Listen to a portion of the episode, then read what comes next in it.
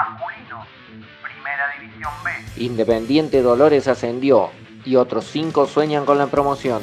La Furia Roja derrotó 1 a 0 a Centro Social y saltó al círculo mayor de la liga.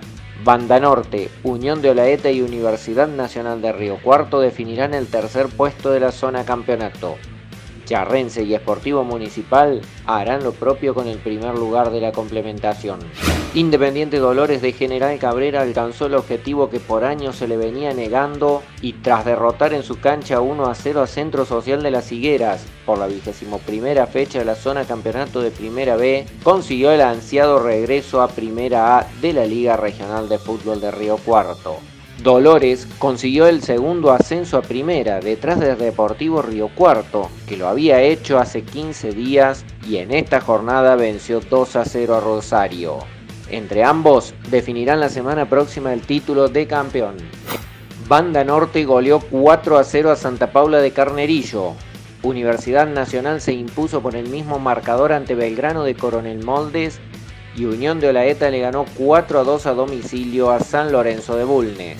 De ellos tres, saldrá el tercero, que clasifica al repechaje con el ganador de la zona complementación. En esa parte del campeonato, la lucha se redujo a dos.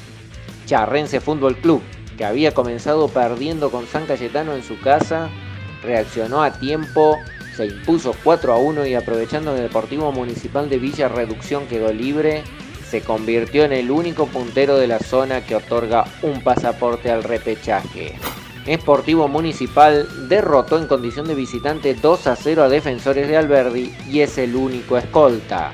En la última fecha se enfrentan primero y segundo en el estadio Julio Jaule y el ganador se quedará con el primer puesto y el único premio que otorga la zona complementación. En caso de empate, el ganador del grupo será el elenco de Charras. Vale recordar que el primero de la zona complementación se enfrenta en partido de ida y vuelta con el tercero de la zona campeonato y el ganador jugará la promoción ante Juventud Unida de Río Cuarto. Fue una producción de Altoque Deportes.